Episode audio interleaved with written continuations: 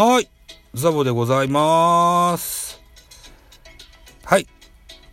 今日はですね、ジャイアンツの新生左腕、横川選手についておしゃべりしてみたいと思います。よろしくお願いします。2月4日、スポーツ報知の記事をもとにご紹介していきたいと思いますよ。はい。巨人横川会は、内海哲也になれる開幕ローテ入りの可能性も村田真一の目という記事でございます。巨人の横川海二十歳が3日首脳陣の注目をかっさらった。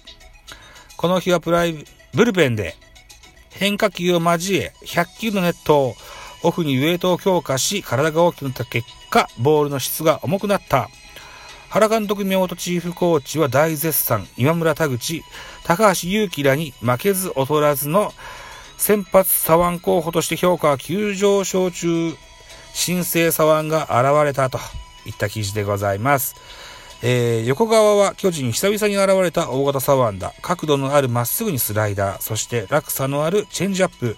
ブルペンで一緒に見ていた原監督もいいだろうと褒めちぎっていたが、お世辞でも何でもなく内海のような投手になる可能性があると思った。まず身長は高い。190センチありますね。えー、っと、横川選手はね、内海は186センチと。それと単純なようだが、これが非常に大きいと。体の大きさが大きいということですね。えー、打者は投手がでかいと、18.44メートルの距離がものすごく近くに感じてしまうもの。極端に言えばリリースした次の瞬間に球が保守に到達しているような感覚に陥る。まっすぐの角度はもちろん、チェンジアップも余計に落ちているように見える。内海と同じような軌道で落ちるチェンジアップをより活かすため、平均球速があと2、3キロ上がるのが理想。でもこの日のブルペンでは、昨年2軍戦で直接見た時よりも2、3キロ速い140キロちょっとになっていたし、まだ高卒3年目なのだからもっと速くなる。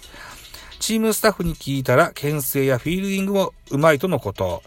プロに入っててからは、もちろん全国屈指の強豪校、大阪桐蔭高校で鍛えられてきたのだろう。開幕ローテ入りの可能性も十分にある。同じ左腕の今村や高橋はうかうかしていられないよと。スポーツ評論家、村田真一さんの声でございました。横川海。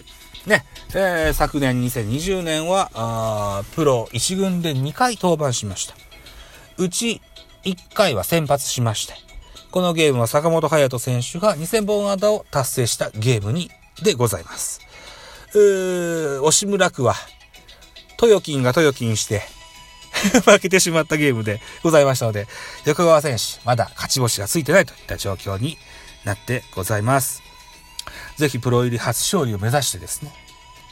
とは言わず、開幕ローテね、視野に入れて、ぜひ、えー、その、期待されし左腕をぜひ僕らファンにですね、えー、見せつけていただけたらいいかななんて、かように思う次第でございます。はい。4分ぐらい。